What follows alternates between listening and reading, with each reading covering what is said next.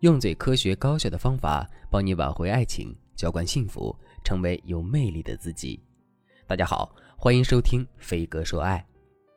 今天我看到一句很有道理的话，想要分享给大家。一次好的约会可以为两个人接下来的长期关系奠定一个很好的基础，而一次失败的约会则可能会让两个人此生不复相见。的确如此，约会是一段感情的开端。也许是一顿饭，也许是一次散步，这看似是一个很简单的活动，可是却总有人在这件事情上栽跟头。这不，我的学员小唐就在约会的时候遇到了难题。小唐的闺蜜给她介绍了一个男生，两个人在微信上聊了差不多一个星期，互相都有好感，很快相约见面。小唐很重视这次约会，但这样的重视让她陷入了一种焦虑。他担心自己不能在约会时给对方留下一个足够好的印象，又担心约会的过程不够完美，于是就在小本本上写了很多紧急情况的处理方案。可是有些事情就是这么神奇，小唐越担心什么就越来什么。约会当天，男生迟到了，小唐给男生打电话，打了又挂掉，挂掉又再打过去，小唐的脑海中仿佛有两个小人在打架。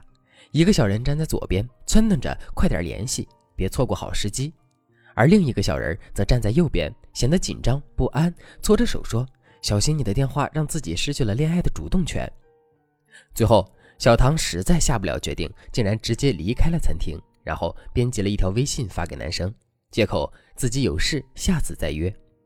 就这样，一次本来美好的约会无疾而终了。其实，小唐的紧张和焦虑，我是可以理解的。适度的紧张能够让自己兴奋一点，可过度紧张却会让我们在做事的时候出错。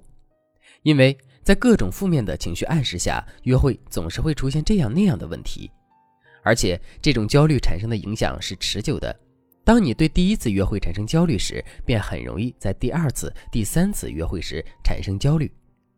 说到底，大部分的焦虑来源于你的臆想，担心约会出糗，担心约会之后男人马上消失。尤其是面对一个各方面条件都比自己要好的优质男，这种焦虑会成倍放大。这时候到底该怎么办呢？焦虑往往不是那么容易彻底改变的，但是我们可以通过一些方法缓解自己的焦虑情绪，甚至通过这种方法让男人对我们上瘾。当他向我们抛来爱情的橄榄枝时，我们的焦虑也就会随之烟消云散了。当然，最好的方法还是从根本上解决焦虑。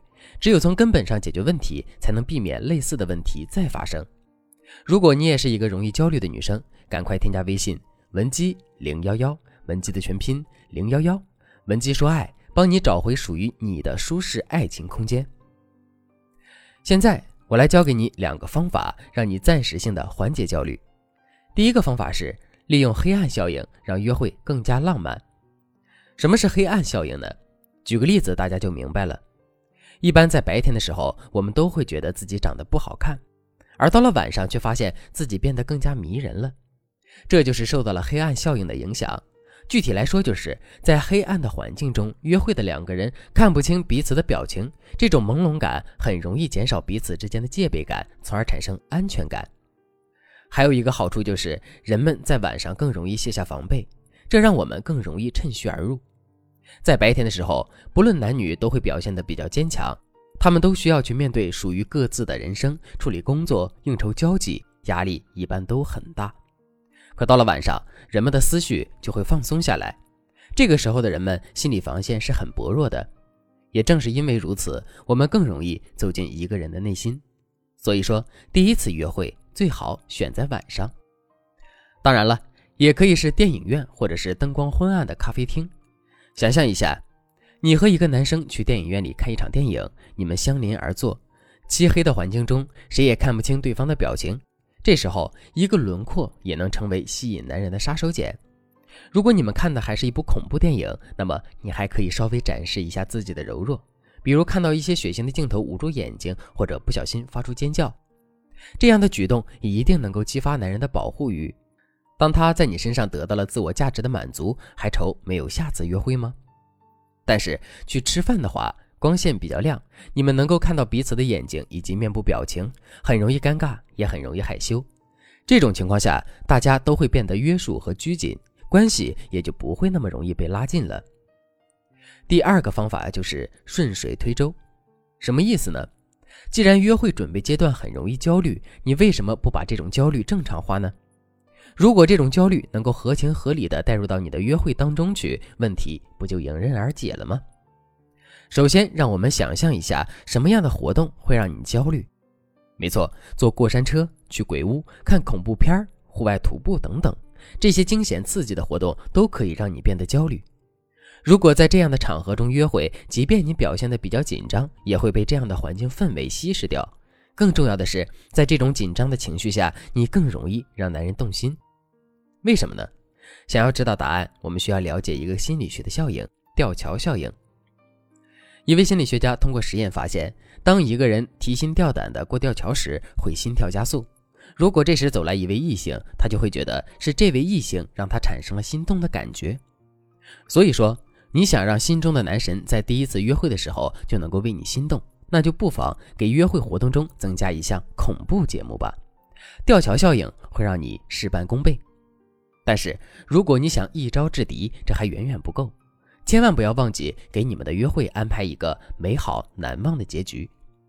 因为约会结束时的体验，很大程度上决定了对方对这次约会的评价。这就是风中定律：一个人在高峰和结束时的感受。将很大程度上决定了他对这段经历的记忆。想想看，你会记得你跟对方吃过多少次饭吗？你会记得每次约会对方都跟你说过什么话吗？你会记得你们当初在一起做过的每一件事情的细节吗？我想大部分人都不能。所以说，男人第一次见面时对你的印象都只是零碎的片段，多年以后他只记得跟你最能刺激他过去回忆的印象。